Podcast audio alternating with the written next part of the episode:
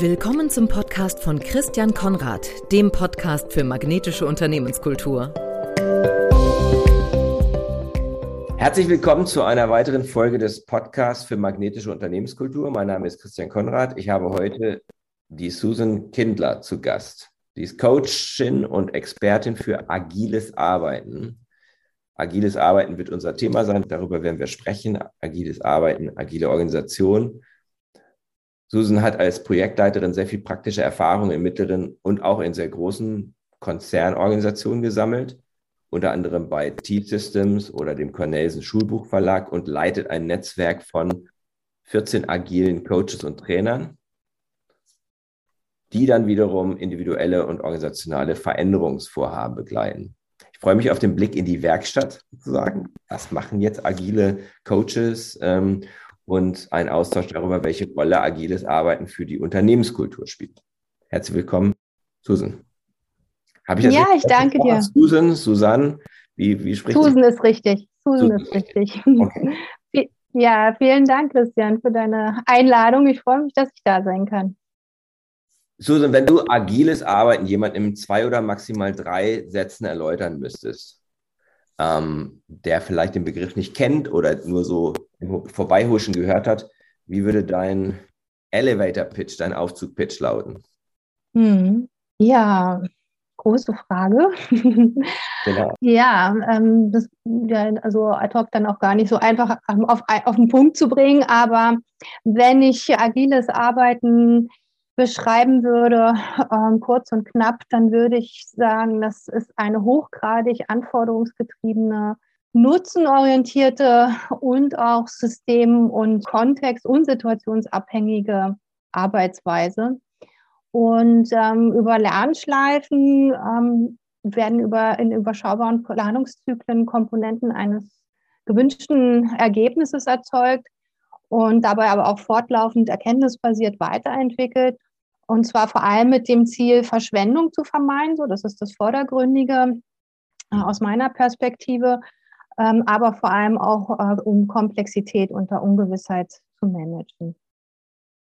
Das heißt, agiles Arbeiten ist dann sinnvoll, wenn ein hohes Level an Komplexität vorhanden ist.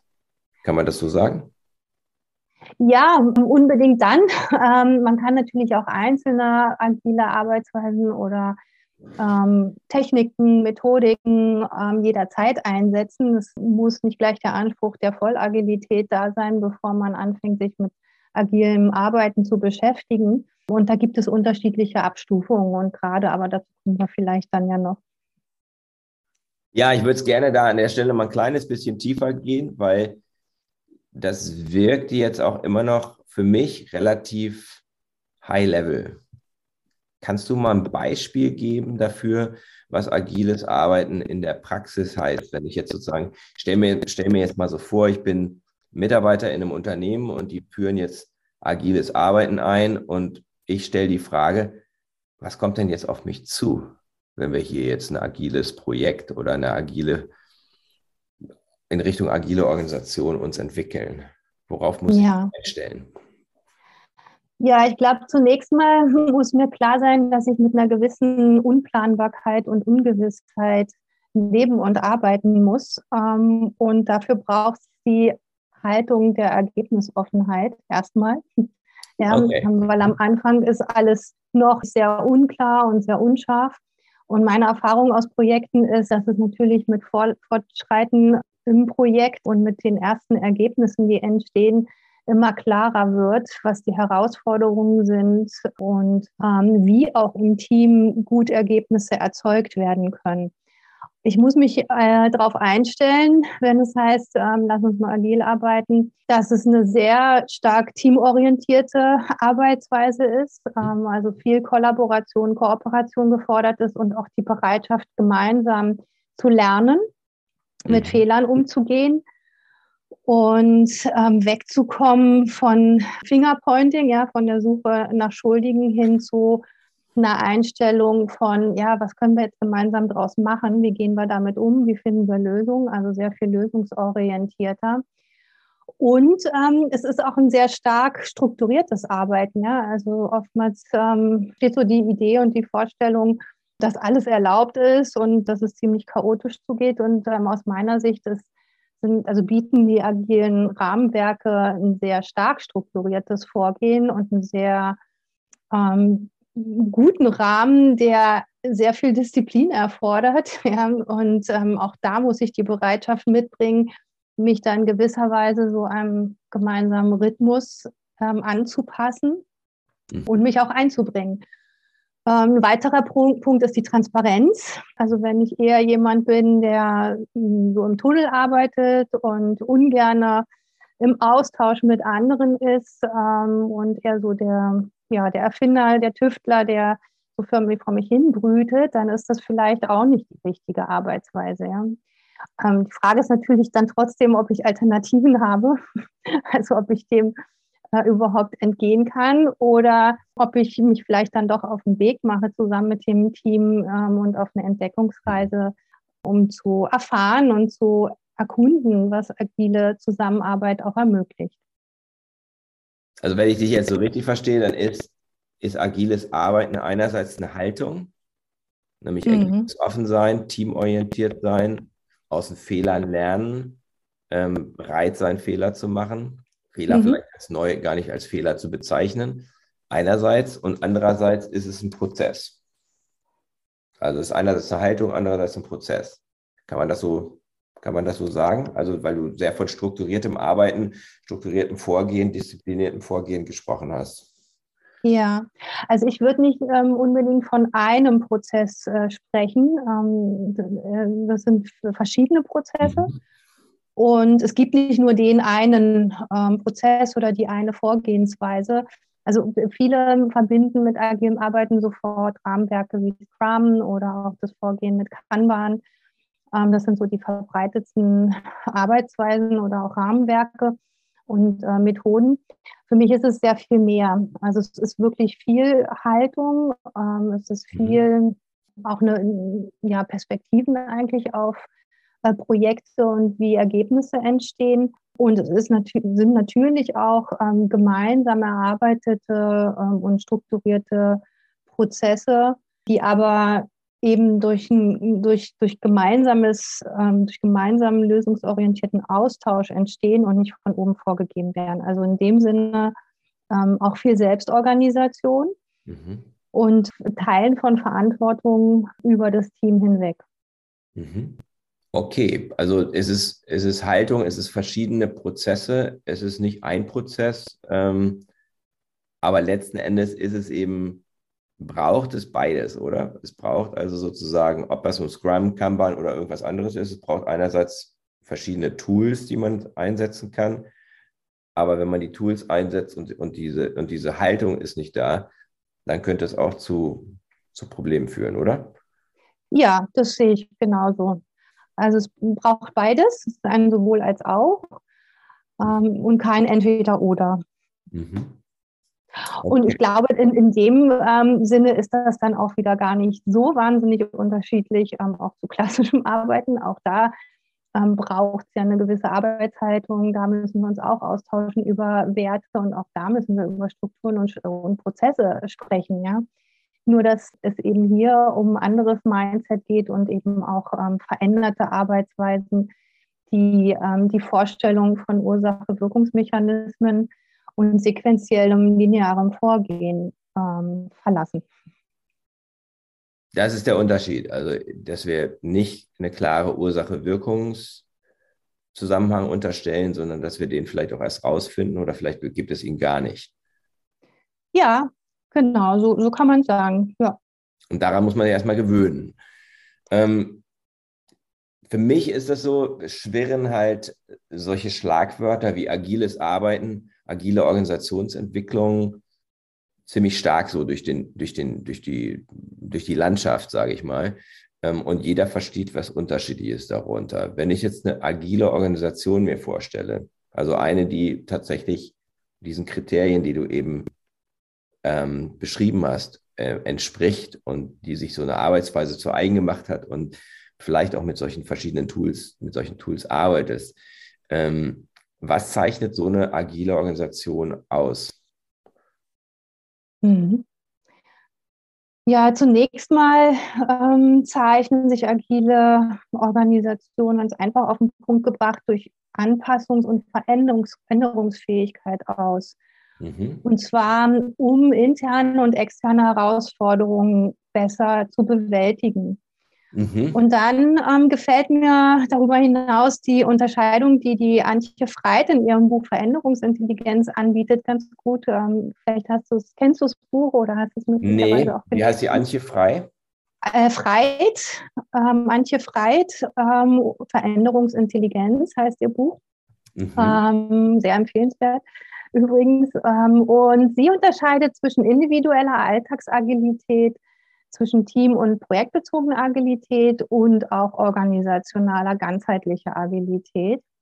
Mhm. Und ähm, das trifft sehr gut auf meine Erfahrung, weil mh, hm, ich erlebe, dass Agilisierung einer Organisation sich immer auf diesen drei interdependenten Ebenen abspielt. Ja? Und, und Transformation erfolgt nach meiner Ansicht immer bidirektional mhm. und auch kreisförmig, einerseits so von innen nach außen, mhm. aber eben auch von außen nach innen. Mhm. Also zwischen der kleinsten Systemeinheit, ähm, ihrem direkten nächsten Einflussbereich und dem indirekt beeinflussbaren Außenbereich. Mhm. Und das aber dann noch in der Regel unter Gleichzeitigkeit ähm, und unter begrenzter Kontrollierbarkeit. Das heißt, du würdest sagen, also wenn eine Transformation von einer bisher nicht agilen Organisation zu einer agilen Organisation erfolgt einerseits auf der individuellen Ebene von innen nach außen und andererseits aus dem Organisationskontext ähm, Führungs, aus der Führung, falls man davon überhaupt noch sprechen kann, ähm, nach innen. Also nicht in eine Richtung, sondern immer in beide. Ja, ja, ja. das ist äh, diese, äh, diese Entwicklung und die Transformationen ähm, bedingen sich auch gegenseitig und impulsivieren sich gegenseitig. Mhm, mh. Und Führung spielt ähm, übrigens immer noch eine sehr große und sehr wichtige Rolle. Ähm, nur die Führungsrolle verändert sich in agilen Kontexten und äh, agilen Organisationen. Okay, kannst du da mal ein bisschen mehr zu sagen? Also Führung spielt nach wie vor eine Rolle oder, ist, oder wird anders definiert, aber ist wichtig. Was ist anders? Ähm, anders ist. Klassischen Organisation, wie sie ja. es immer noch sehr, sehr verbreitet ist, oder? Ja, auf jeden Fall. erlebe ich jeden Tag ganz viel Klassik. Ähm, und das ist auch gar nicht schlimm. Also da kommen wir vielleicht auch noch darauf. Das hat ja auch in bestimmten ähm, Kontexten und in bestimmten Abläufen absolut ähm, eine Berechtigung. Ähm, Kannst du deine Frage nochmal wiederholen? Naja, welche Rolle, also du sagtest, Führung spielt nach wie vor eine große und wichtige Rolle ja. in agilen genau. Organisationen. Genau. Ähm, sie ist aber anders. Und mich interessiert genau. sozusagen, was ist anders? Ja, also anders ist vor allem, dass Führungsverantwortung geteilt ist. Mhm. Und ähm, dass man äh, eben auch miteinander verhandelt, wel, welch, was macht Sinn, ähm, der Führungsrolle zu überlassen. Also welche Entscheidungsbefugnisse braucht sie, welche Verantwortung muss sie nach wie vor wahrnehmen, ähm, wo braucht es ähm, diesen, diesen, diesen Zugriff oder die Möglichkeit, eben auch in die Organisation hinein zu agieren als Schnittstelle vom Team in die Organisation. Also Führung ist nach wie vor unbedingt, unbedingt notwendig, weil es gibt ja nach wie vor die Führungsaufgaben also jemand muss sich kümmern um Strukturen, um Prozesse, mhm.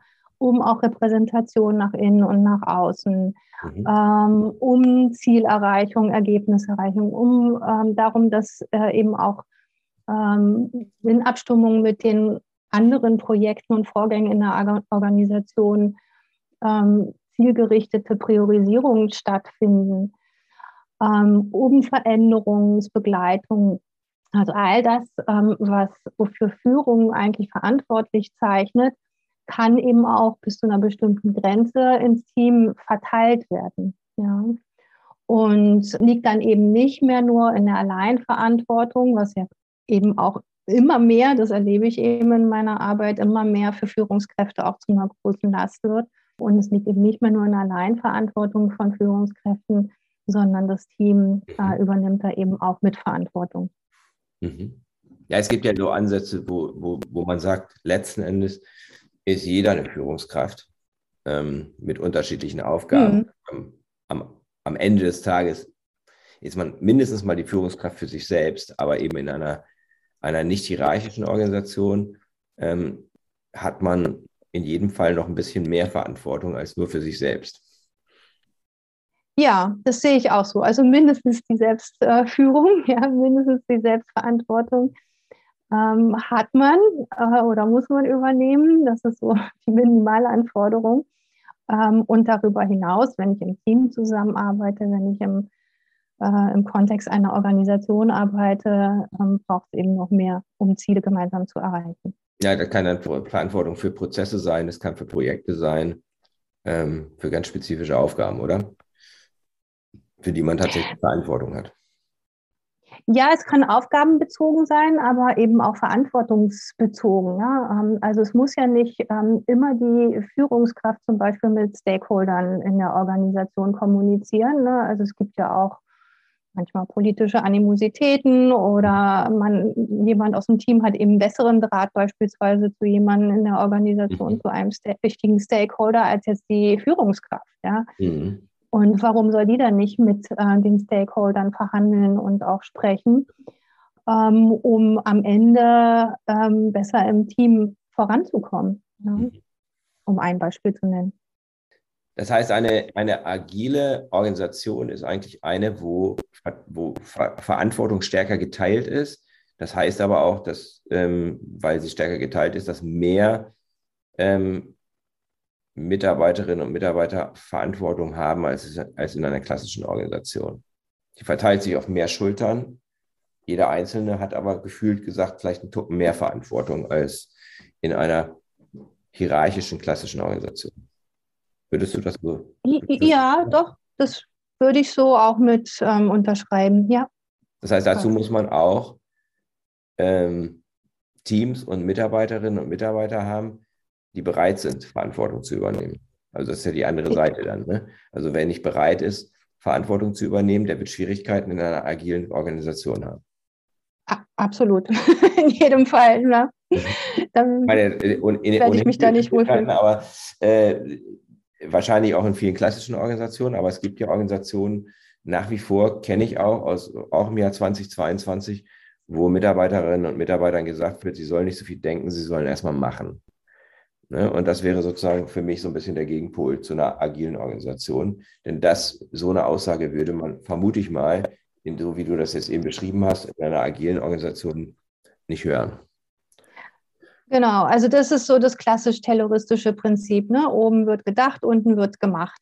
Mhm. Ähm, und da sind wir aber eigentlich schon lange raus ähm, aus dieser sogenannten Tellerwanne, wenn wir da so an Gerhard Wohlands Modell denken mit dem mhm. ich da auch viel arbeite. Mhm. Ähm, und ähm, damit kommen wir nur noch begrenzt weiter oder gar nicht, mhm. ja, mit, mit dieser Auffassung ähm, von Führung und auch Leistungserbringung in der Organisation. Mhm. Ich glaube, das ist auch sehr, sehr, ähm, sehr rückwärtsgewandt und nicht mehr zeitgemäß und gleichzeitig ist es halt zum Teil immer noch so. Und ich kenne es von Organisationsveränderungsprozessen, dass ähm, genau an diesem Punkt, wie viel Verantwortung möchten Leute über, übernehmen, ähm, man wirklich differenzieren muss. Also ich kenne Beispiele für so holo, holokratische Führungsmodelle, ähm, wo eben einige Mitarbeiterinnen und Mitarbeiter gesagt haben, ja, aber so viel Verantwortung möchte man doch auch nicht haben. Also wir möchten das gerne ein bisschen begrenzen. Also nicht, ja, und auch begegnet. Ja, also jeder ist da auch unterschiedlich und hat natürlich verschiedene Bedürfnisse. Und das ist immer ein Aushandlungsprozess mhm. miteinander. Das macht es dann eben manchmal auch äh, sehr anstrengend. Ne? Natürlich ist es einfacher, wenn alles standardisiert und streng vorgegeben ist und ähm, überstrukturiert und da dann ähm, vielleicht auch nicht viel Spielraum ist. Aber der Nachteil ist, es fehlt eben auch der Spielraum für Innovation und Kreativität. Mhm. Und da geht unglaublich viel Potenzial verloren, ja, weil hm, dann entscheiden sich eben Mitarbeiter irgendwann Dienst nach Vorschrift zu machen. Mhm. Ähm, und Dienst nach Vorschrift ist nicht immer das, beste Ergebnis für ähm, die Zielerreichung oder für die Weiterentwicklung der Organisation. Mhm. Hängt wahrscheinlich auch ein kleines bisschen damit zusammen, welche Herausforderungen wir gerade haben. Also ja. ich weiß nicht, ob du, äh, ich habe im Rahmen von, von Training ähm, zum Thema agiles Mindset, habe ich auch äh, mit dem Kynefin-Modell gearbeitet, wo man halt differenziert zwischen zwischen verschiedenen Zuständen, also zwischen verschiedenen Situationen, zwischen chaotisch, komplex, kompliziert und einfach. Es gibt es natürlich mhm. tatsächlich auch Situationen und Prozesse und ähm, Arbeitsabläufe in Unternehmen, die kann man mit Fug und Recht als einfach bezeichnen, ähm, mhm. weil es klaren Ursache-Wirkungszusammenhang gibt und weil es, weil die sich, diese Abläufe sich auch ganz konkret in Prozessen und Systemen ähm, abbilden lassen. Mhm. Ähm, ja, das ist ähm, genau ähm, der Moment, wo wir von Ambidextrie sprechen, ja, also von organisationaler Beidhändigkeit und wo es eben keine Entscheidung ist für das eine ähm, oder gegen das andere, ja, sondern es braucht in Organisationen beides, weil es gibt hochgradig standardisierbare Prozesse, wo man eben auch auf Routinen zurückgreifen kann und das macht eine Organisation letztlich auch schnell ähm, und auch stabil. Und dann gibt es ähm, Aufgaben, Herausforderungen und ähm, Projekte, die extrem komplex sind und wo man mit viel Unsicherheit erstmal starten muss und viel Unklarheit. Ähm, und äh, da braucht es eben eine andere Vorgehensweise.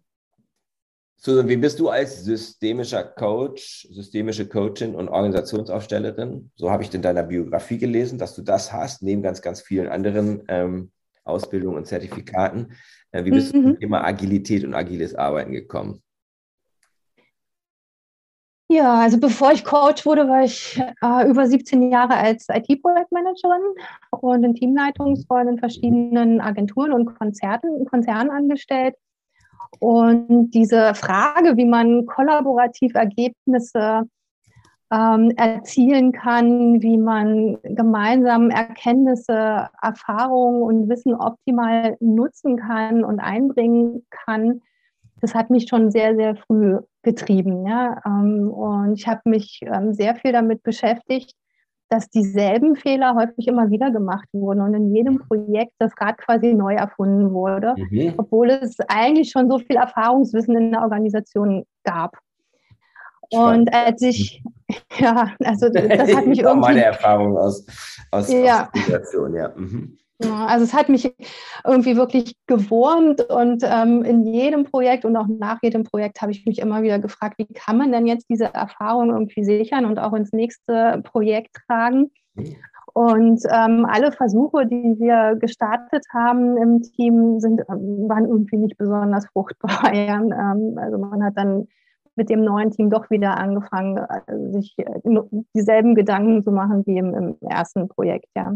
ja. Und ähm, als ich Ende 90er, der, der 90er Jahre im Projektmanagement eingestiegen bin, waren sequenzielles Wasserfallvorgehen und das Fahrmodell präferierte und gelebte Vorgehensweisen. Ja, das war damals so Standard.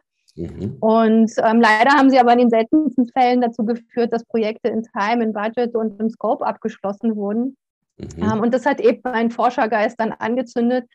Und in Selbstbeobachtung habe ich analysiert, was wir im Team dann eigentlich tun, um gemeinsam mhm. nutzbringende Ergebnisse zu erzielen und den Kunden zufriedenzustellen. Mhm. Und das war eigentlich ziemlich zur selben Zeit, als das Agile Manifest entstanden ist und ich von Agilität noch nie etwas gehört habe. Ähm, das Spannende war eben, dass ich aber eben durch die Selbstbeobachtung oder auch die Analyse mit dem Team zusammen festgestellt habe, dass wir uns nicht stufenartig und linear zum Ergebnis hinarbeiten, sondern in Schleifen. Also eher zwei Schritte vorwärts, ein Schritt zurück. Das war mhm. damals noch ziemlich ineffizient und auch teuer. Mhm. Und als dann Scrum und Kanban ähm, in Softwareentwicklung und Service Management Verbreitung fanden, passte plötzlich für mich dann alles zusammen. Ja, von mhm. dem Zeitpunkt an war mir klar, dass es in komplexen Projekten kein Zurück zum Wasserfall mehr gab. Also wenn man das mal kennengelernt hat und ähm, auch agil gearbeitet hat, dann ähm, merkt man einfach, dass in bestimmten Aufgabenstellungen eine andere Arbeitsweise überhaupt keinen Sinn mehr macht. Ja. Mhm. Ähm, und als Kommunikationsexpertin habe ich dann äh, in der systemischen und iterativen Arbeitsweise des Coaching meine Leidenschaft entdeckt, Menschen, Teams ähm, und Organisationen in Veränderungen zu begleiten. Ähm, und es, da kamen dann eben auch Disziplinen zusammen, die genau meinen Neugiernerv trafen und ein wirklich unerschöpfliches Feld an Wissen und Erkenntnissen zusammenführen. Und ja, da bin ich dann bis heute geblieben. Mhm. Äh, ich bin jetzt im zehnten Jahr meiner Selbstständigkeit und habe immer noch große Freude daran, äh, Menschen und Organisationen dabei zu unterstützen und zu begleiten. Ja, sehr cool. Was, was, was genau war denn dann, also ich fasse nochmal für mich nochmal verständnismäßig zusammen. Früher war Wasserfallmodell, das heißt auch Gantt-Charts und ähnliche Dinge, ne? Mhm. Das, das, ist das, das ist das Gleiche, ne? oder? Das ist das klassische Projektmanagement, wo man ein Projektmanifest hat und wo man ähm, einen Steuerungskreis hat und wo es einen Zeitplan gibt, wo es bestimmte ähm, Eckpunkte gibt und ähm, äh, wo das Ganze halt dann so fließt, ne? Wasserfall, so verstehe ich das. Ja, kann, ja, ähm, kann man im weitesten Sinne so beschreiben, ja. Mhm. Und du hast dann festgestellt, ist nicht effektiv, weil wir erreichen unsere Ziele nicht ähm, und hast dann experimentiert mit Arbeit, Arbeiten in Schleifen und dann kam das, das agile Manifest und dann kamen Methoden wie Scrum und Kanban. Vielleicht kannst du mal die Lupe mal so ein bisschen äh, werfen auf, auf Scrum, weil das wird natürlich ganz häufig ähm, genannt, kommt ja aus dem, wenn ich das richtig äh, verstehe, aus der, aus der, aus der IT-Projektentwicklung, wird aber auch in allen möglichen anderen Projekten mittlerweile angewandt, richtig? Ja, ja. Sag doch mal genau, was wäre jetzt die Kurzdefinition von Scrum? Ähm, also ich schaue lieber eigentlich auf ähm, die Definition agiler Arbeitsweisen. Ähm, Scrum ist für mich ein Rahmenwerk oder so wird es eigentlich auch definiert, ja, als Rahmenwerk, das habe ich nicht erfunden. Mhm. Ähm, und das Rahmenwerk enthält ein Methodenset, ähm, das man sehr variabel auch einsetzen kann, aber es enthält eben auch einen sehr klar strukturierten Prozess, ähm, um anforderungsgetrieben und Kundennutzen äh, mhm. getrieben Ergebnisse zu erzeugen. Mhm. Das klingt jetzt für mich, also ganz ehrlich, immer noch so ein bisschen, ja, für mich ist es immer noch eine Blackbox. Anforderungsgetrieben, Kundennutzen getrieben. Ich komme aus dem Marketing, ja, aus, aus den 90er Jahren und mhm. mich, ich höre jetzt ganz viel so über kundenzentriert und wenn ich dann ein bisschen tiefer bohre, dann merke ich, ehrlich gesagt, haben wir auch immer kundenzentriert gearbeitet. Wir haben immer uns haben gekämpft in der Organisation dafür, dass, dass die Sicht des Kunden, dass wir den ganzen Prozess aus Sicht des Kunden sehen und nicht aus Sicht ähm, der Supply Chain zum Beispiel. Mm, mhm. Und ähm, waren sozusagen da auch immer der Rufer in der Wüste. Was ist anders, wenn, wenn du jetzt sagst, anforderungsgetrieben und Nutzen, Nutzer- oder Nutzengetrieben? Ja. Was ist der Unterschied? Also für mich liegt der Unterschied darin, ähm, und äh, das habe ich eben sehr deutlich gespürt, dann, ähm, als ich angefangen habe, agil zu arbeiten, dass der Kunde sehr viel mehr Verantwortung für seine eigene Lösung mit übernommen hat. Mhm. Wir haben ganz früher haben wir in die Verträge immer noch sehr detailliert reingeschrieben, welche Mitwirkungspflichten der Kunde hat, ähm, und die hat er fast nie wahrgenommen. Mhm. Und das war, war, dann auch Teil des Misserfolges oft oder mhm. äh, Grund dafür, dass Dinge eben ähm, später fertiggestellt wurden als gedacht oder auch teurer wurden als gedacht. Ja, ähm, und ähm, es wurden häufig eben Anforderungen über den Zaun geworfen und dann hat man sich als Dienstleister oder Agentur, also ich habe auch auf Agentur- und Dienstleisterseite her gearbeitet, ähm, hat man sich dann mit dem Team drei Monate zurückgezogen, hat Konzepte geschrieben und hat die dann präsentiert und der Kunde hat gesagt, das habe ich aber alles ganz anders gemeint. Ja, so, mhm. so war das nicht gedacht und außerdem hat sich die Welt inzwischen weitergedreht und wir haben ganz neue Ideen mhm. dazu, wie unser Ergebnis aussehen soll. Ja. Oder in der Zwischenzeit hat die Geschäftsführung gewechselt und ähm, die hatte dann auch nochmal eine ganz neue Strategie, die sie mhm. erstmal umsetzen wollte. So. Und das hat alle Seiten eigentlich total unflexibel gemacht, ja, weil wir als Dienstleister haben dann gesagt, ja, aber Moment mal, du hast das jetzt so beauftragt, das musst du auch so bezahlen. Und ähm, der Kunde hat aber gesagt, ja, ich will das aber nicht mehr haben, ich brauche es nicht. Und dann ging der Kampf und der Streit los um ähm, Change Request und Bug oder Feature. Ja, das waren so die Lieblingsdiskussionen, die wir damals geführt haben. Und das war für alle Seiten eigentlich nervig, aufwendig äh, und, und, kostenintensiv. Mhm. Und anforderungsgetrieben heißt in dem Sinne, dass wir auf Sichtweite segeln. Ja, also wir planen so weit in Voraus, wie wir eben planen können. Mhm. Und ein großes, ähm, bleiben wir mal ruhig bei der IT, ein großes IT-Projekt kann man eben nicht auf fünf Jahre äh, oder auch nicht auf drei oder auch nicht auf ein Jahr bis ins letzte Detail im Voraus durchplanen, weil es entstehen eben immer wieder Erkenntnisse, es kommen Hindernisse auf, es entstehen neue Abhängigkeiten, ähm, es zei zeigen sich neue Zusammenhänge und die muss man eben bei der Lösungserarbeitung mit berücksichtigen. Ja. Mhm. Also es das heißt im Wesentlichen wirklich auf Sichtweite zu segeln und ähm, den großen Elefanten in kleine Scheiben zu zerstückeln und zu zerschneiden und dann sich eben in kleinen Iterationen scheibchenweise ähm, der fertigen Lösung zu nähern. Mhm. Mhm. Das heißt, was wäre, was wäre eine typische Sicht, was wäre ein typischer Zeithorizont auf Sicht zu fahren? Ist das ein Tag, ist es eine Woche, ist es ein Monat, ist es zwei Monate? Kann man das, das überhaupt sagen? Ja. Ist es in manchen Fällen halt tatsächlich nur der Tag und in anderen Fällen ist es halt, sind es halt zwei Monate? Also ein Sprint auf einen Tag zu planen wäre etwas ähm, mhm. kurz. Ne, dann, ähm, das, das würde nicht passen, weil ein Sprint enthält verschiedene Formate, Meetingformate ähm, und Bestandteile.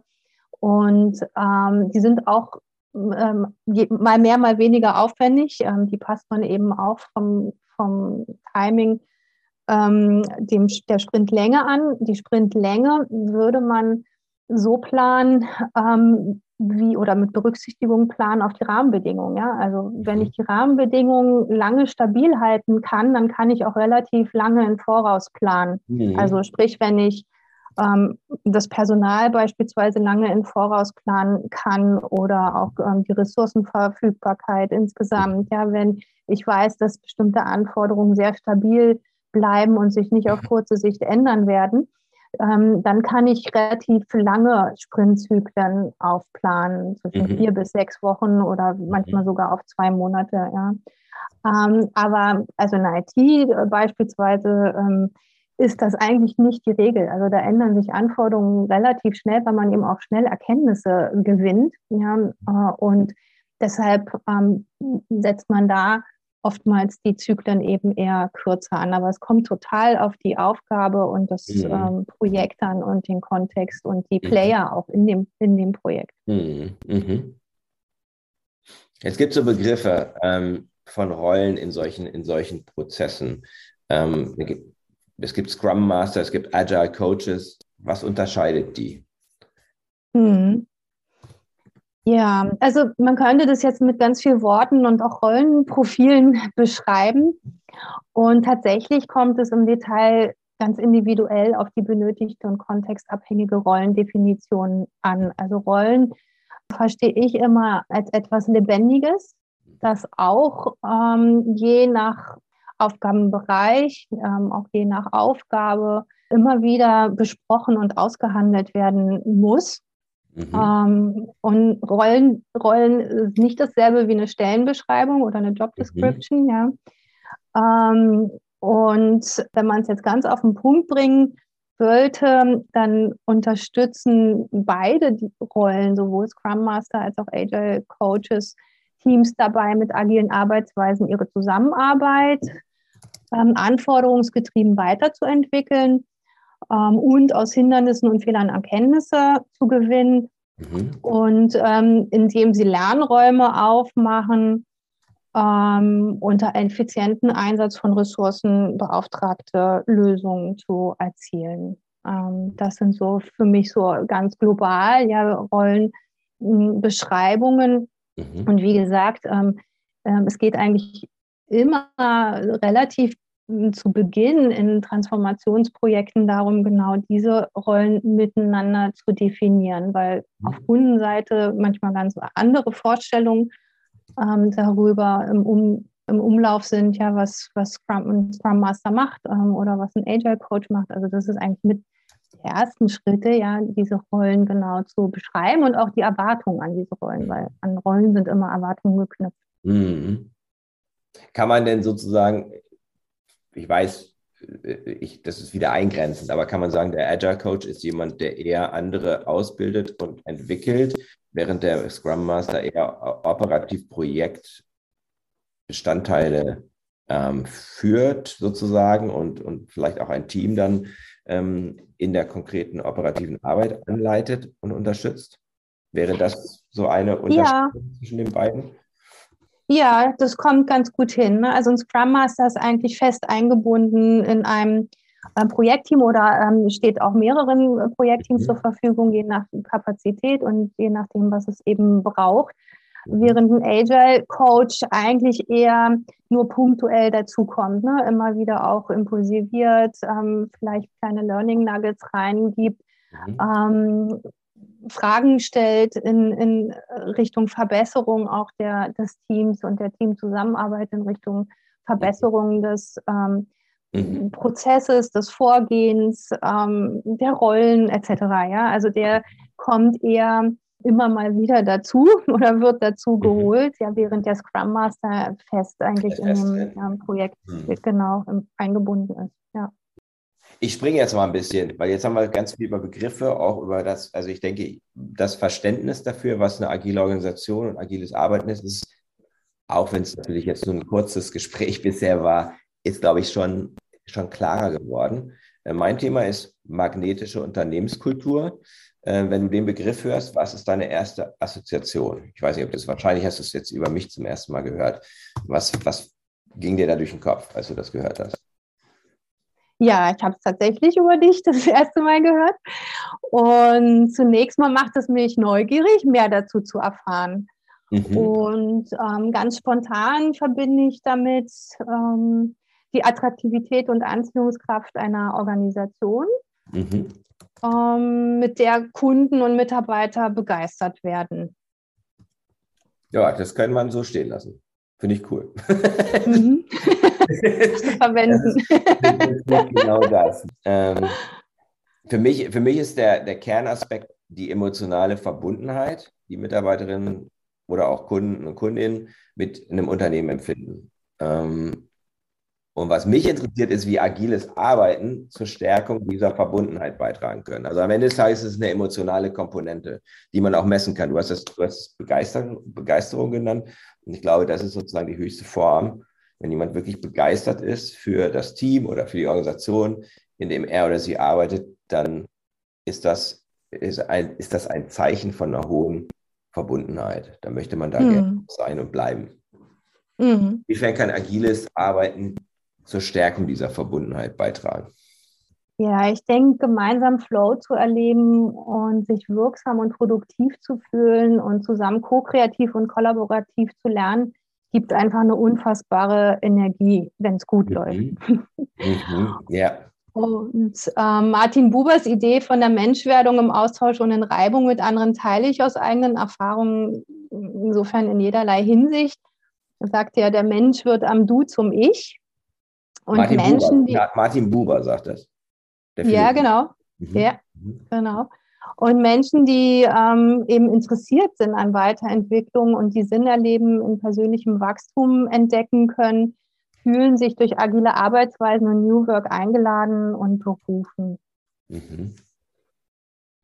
Jetzt hast du gleich noch ein Schlagwort gebracht, New Work. Da könnte man wahrscheinlich hm. auch mal ganz. Kann man einen eigenen Podcast Kann man einen eigenen Podcast zu machen, ne? ja. Okay, äh, der Mensch wird zum Du, zum Ich. Durch, das finde ich sehr schön von Martin Buber. Wusste nicht, dass es von Martin Buber ist, aber das ist ähm, sehr schön, weil das eigentlich genau diese Verbundenheit ausdrückt.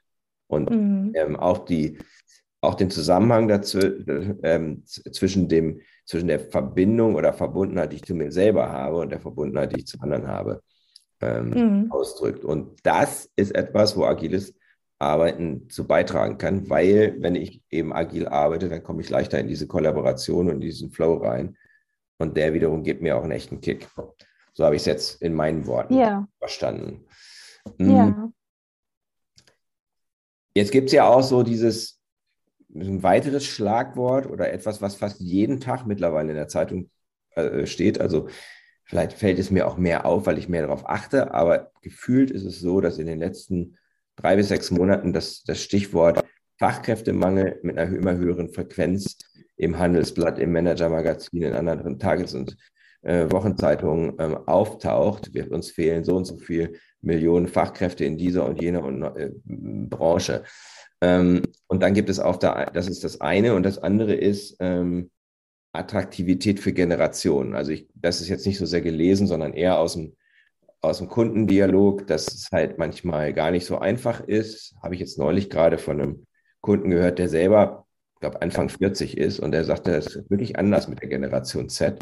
Ähm, die, haben, die haben andere, ähm, also ich habe den jetzt selber immer als sehr jung empfunden und jetzt merke ich, okay, ja, der ist ja nun auch älter geworden und der hat ähm, ähm jetzt Mitarbeiterinnen und Mitarbeiter, die sich anders verhalten als ähm, ja, seine Generation oder vielleicht auch Generation äh, nach ihm. Heißt das, dass eine Organisation, die agil ist und in einer agile Arbeitsweise dominiert, für diese jüngeren Generationen Y und Z die jetzt entweder schon im Arbeitsmarkt voll drin sind oder gerade in den Arbeitsmarkt reinkommen, attraktiver sind als herkömmliche, eher statischere, ähm, hierarchischere Organisationen. Was ist deine hm. Erfahrung? Ja. Ähm, also ich würde es nicht mit pauschal mit Ja oder Nein beantworten. Hm. Möglicherweise sind sie auf den ersten Blick erstmal attraktiver, weil sie anders sind. Mhm. Ähm, und das macht erstmal neugierig, möglicherweise, mhm. ja. Ähm, ich erlebe aber auch viele junge Menschen, die sehr bodenständig sind und sich in eindeutig vorgegebenem Rahmen sehr wohlfühlen, ja, und mhm. die es mhm. auch für ihre psychologische Sicherheit brauchen. Mhm. Und ähm, angesichts der organisationalen Ambidextrie, die wir vorhin schon erwähnt haben, also dieser Notwendigkeit, beidhändig unterwegs zu sein, braucht es sowohl Agenten für standardisierbare und effiziente Vorgänge wie auch Agenten für Veränderung und Innovation. Mhm. Und ähm, oftmals findet man eben jetzt nicht ähm, beides in maximaler Ausprägung in einer Person, ja, sondern mhm. jeder hat eben unterschiedliche Stärken ähm, und auch Bedürfnisse. Und in der hochspezialisierten industriellen Produktion ist Stabilität und Vorhersagbarkeit absolut zentral. Mhm. Ähm, das bedeutet zwar nicht, dass diese Fachleute nicht aus ihrer Komfortzone kommen brauchen und Veränderungen anderen überlassen können. Das funktio funktioniert heute einfach unter VUCA nicht mehr. Also VUCA ne, steht für Volatilität, Unsicherheit, mhm. Komplexität und Ambigu Ambiguität. Hast du ja auch schon drüber geschrieben und bist Experte dafür. Ähm, aber ähm, sich da zurückzuziehen und zu sagen, ja, lass mal die anderen sich verändern, ich, ich schaue zu, das funktioniert im Prinzip in keinem Geschäfts- und Arbeitsfeld äh, mhm. mehr. Ja. Mhm. Von daher ähm, muss, glaube ich, jeder da sein, seinen Platz finden.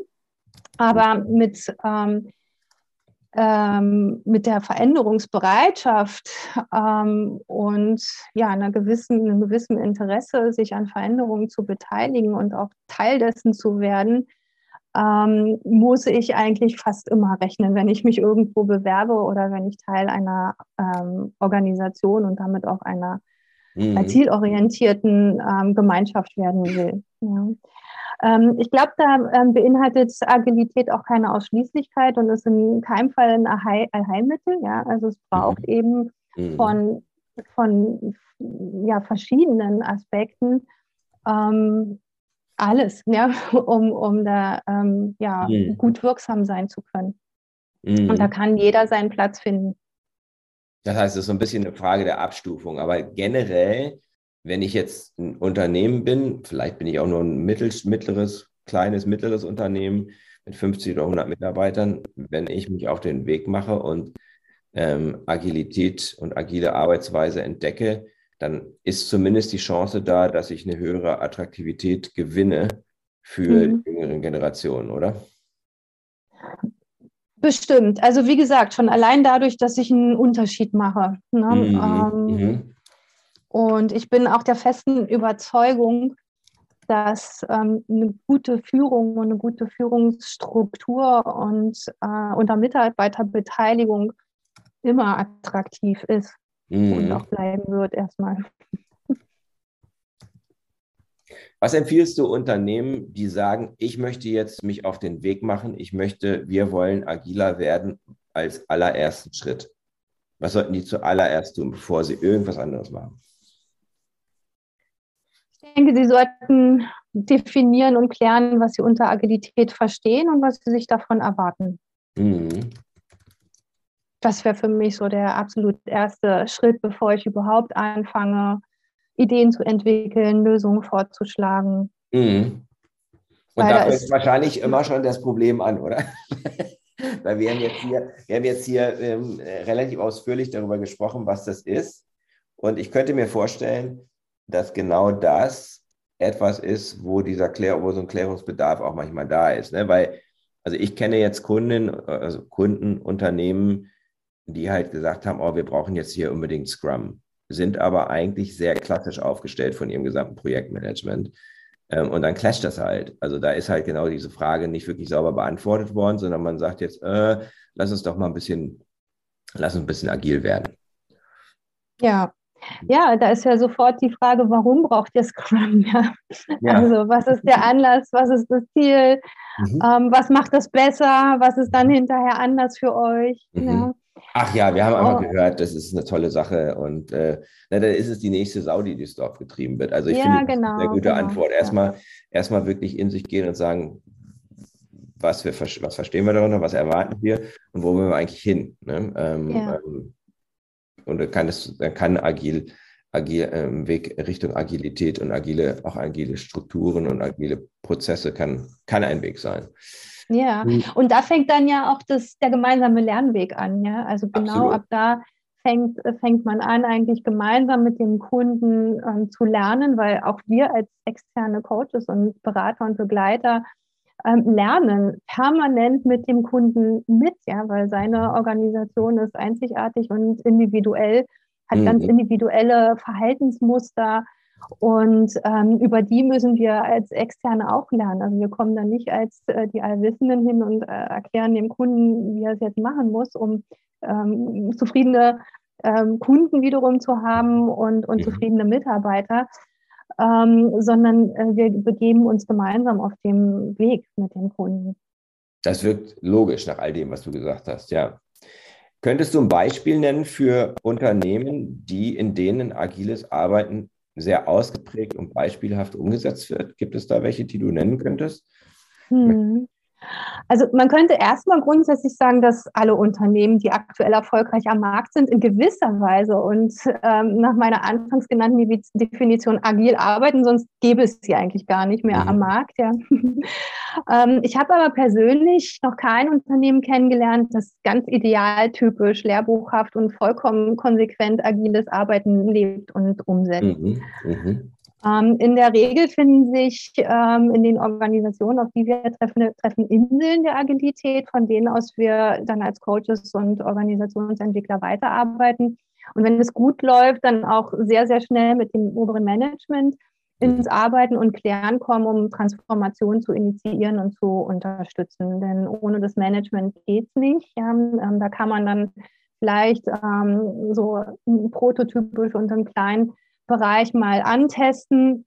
Ähm, funktioniert das in der Organisation überhaupt? Wie gehen die Menschen mit den Ideen um?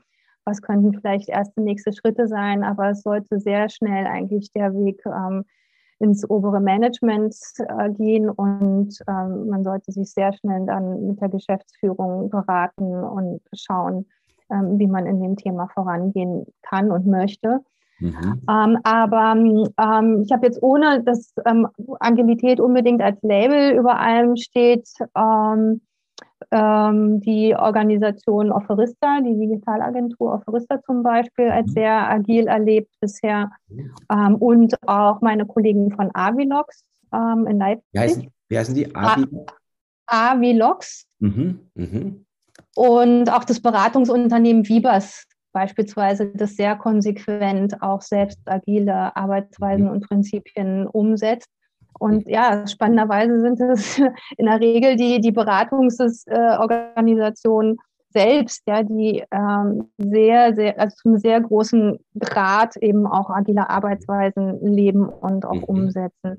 Ähm, und man, man, muss aber berücksichtigen dabei, dass es natürlich ein ganz spezifisches Geschäft ist, ja, wo, wo man ja ständig eigentlich mit sehr großer Komplexität zu tun mhm. hat, mit großer Volatilität und es immer wieder auch individuelle Lösungen äh, braucht. Ja, also ein ganz anderes Business als ähm, einen Joghurtbecher am Ende einer Produktionsstraße auszuwerfen. Ja?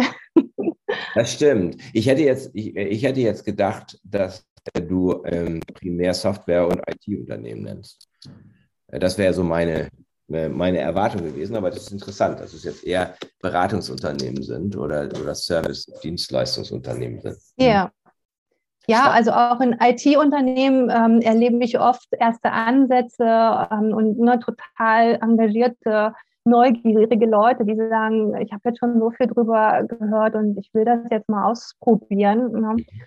Und ähm, von da ausgehend äh, versuchen die dann eben auch äh, Transformationen zu initiieren. Und das ist äh, tatsächlich oft sehr anstrengend, besonders wenn man es aus eigener Kraft machen muss, ohne externe Unterstützung. Hm. Das heißt, das würdest du immer auch empfehlen, dass man da einen externen Input rein, reinholt.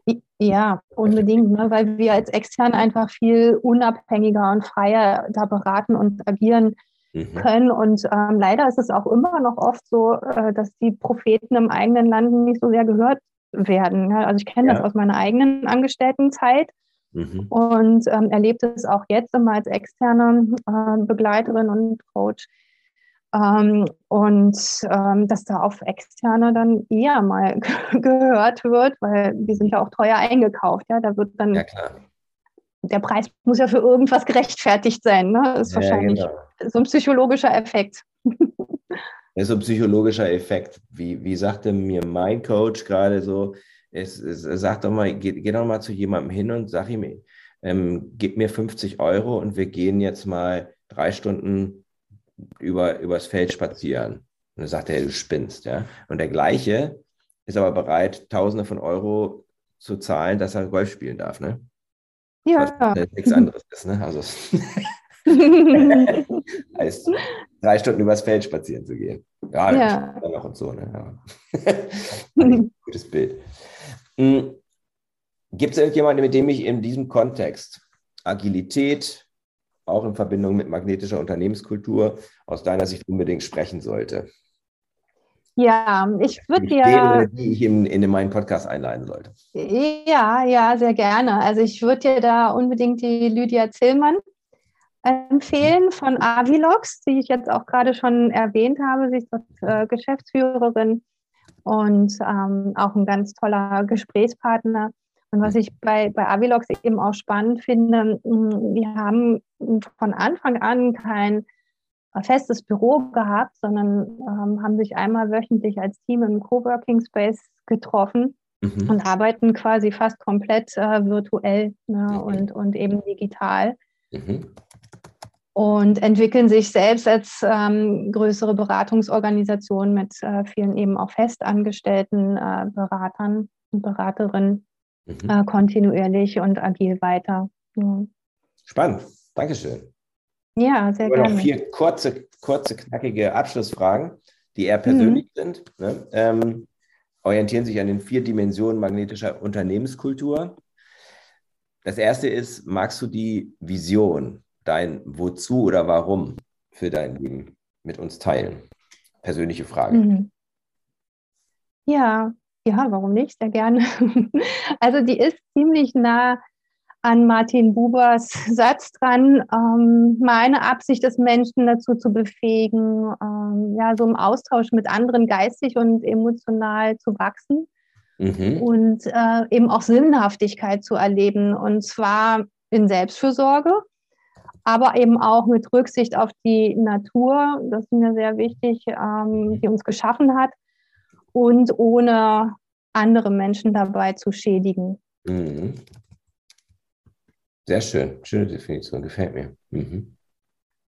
Was sind deine drei, ist völlig beliebige Zahl, aber was sind deine drei wichtigsten Beziehungen? Also das Wer eigentlich in deinem, deiner, deinem Leben? Ja, das ist sehr schnell zu beantworten. Das ist die Beziehung zu meinem Mann in jedem mhm. Fall, zu unserem Sohn mhm. und auch zu mir selbst. Mhm. Also ich sehe mich jeden Tag ähm, eigentlich in der Verantwortung, immer wieder zu reflektieren, mache ich das Richtige, mhm. ähm, worauf wirke ich ein, worauf will ich einwirken, mhm. passt das noch zu mir, was braucht es vielleicht noch, mit wem kann ich mich dazu austauschen, mhm. vernetzen. Mhm. Sehr schön. Ähm, ja, ich finde das immer interessant. Das ist, äh, ich würde sagen, ungefähr 50 Prozent nennen sich selbst bei der Frage und 50 Prozent nennen sich selbst nicht. Das ist meine mhm. sozusagen sehr daumenmäßige Erfahrung. Und ich finde es, find es sehr äh, nachvollziehbar, wenn man sich selbst als die Beziehung zu sich selbst als eine der wichtigsten Beziehungen definiert. Mhm. Ähm, was gibt dir Energie, die Dinge zu tun, die du tust? Also was ist deine, was ist deine Kraftquelle? Mhm. Ja, also ich würde sagen, äh, in jedem Fall neues Wissen und neue Erkenntnisse. Mhm, mhm. Dann ähm, auch der oft ähm, sehr geniale und auch wunderbare Austausch mit meinen Kunden, die, die ich immer sehr anregend finde.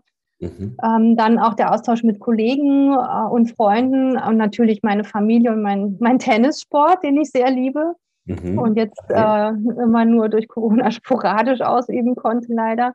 Mhm. Und ähm, was mir wirklich vor allem Energie gibt, ist, wenn ich merke und erleben kann, dass ich wirksam bin. Mhm. Also, dass das, was ich tue, in irgendeiner Weise etwas verändert, beeinflusst und äh, mhm. bewirkt im positiven mhm. Sinne. Mhm. Was ist aktuell deine Top-Priorität, dein Fokus, keine Ahnung, für die nächsten zwei, drei Monate? Der nächste Gesund Schritt. bleiben. Gesund bleiben. Ganz klar. Ja. Mhm. Das steht gerade ganz oben. Ja. ja, es ist die Voraussetzung für alles andere. Ne? Und wenn man ja. so ist von, von nicht gesund, dann ist es schon eine gewisse Herausforderung. Kann ich jetzt aus eigener Erfahrung auch sagen, ja. Mhm. Wo findet man dich im Netz, in den sozialen Medien, wenn man dich sucht? Ja, in, auf, auf LinkedIn, in Xing und auf meiner Website. Mhm. Und ähm, ja, ähm, für mich reicht Klingt zwar äh, ein bisschen eingeschränkt. Und ähm, ich habe aber festgestellt, ich habe Verschiedenes ausprobiert und habe dann festgestellt, ähm, dass es mehr eigentlich im Moment nicht braucht. Vielleicht ändert sich es auch mal wieder. Mhm. Und ja, ich fühle mich da ganz gut aufgehoben. Sehr gut. Dann danke ich dir ganz herzlich für das Gespräch. Das war sehr ähm, inhaltsreich und sehr, für mich sehr lehrreich. Toller Austausch. Ähm, und ich freue mich, dass wir hier so den Kontakt gefunden haben. Ja, vielen Dank. Hat mir auch Freude gemacht. Danke für die Einladung. Und wir hören uns, würde ich sagen. Machen wir das. Alles Gute und bleib gesund. Du auch. Danke dir. Das war der Podcast von Christian Konrad, der Podcast für magnetische Unternehmenskultur. Mit Impulsen, wie Unternehmen die passenden Mitarbeiter und die idealen Kunden anziehen. Dazu inspirierende Interviews mit Unternehmern, Entscheidern und Mitarbeitern. Jeden Montag und Donnerstag auf Spotify, iTunes und dem Kanal Ihrer Wahl. Bitte empfehlen Sie den Podcast weiter und unterstützen Sie Christian Konrads Arbeit durch eine Bewertung auf iTunes.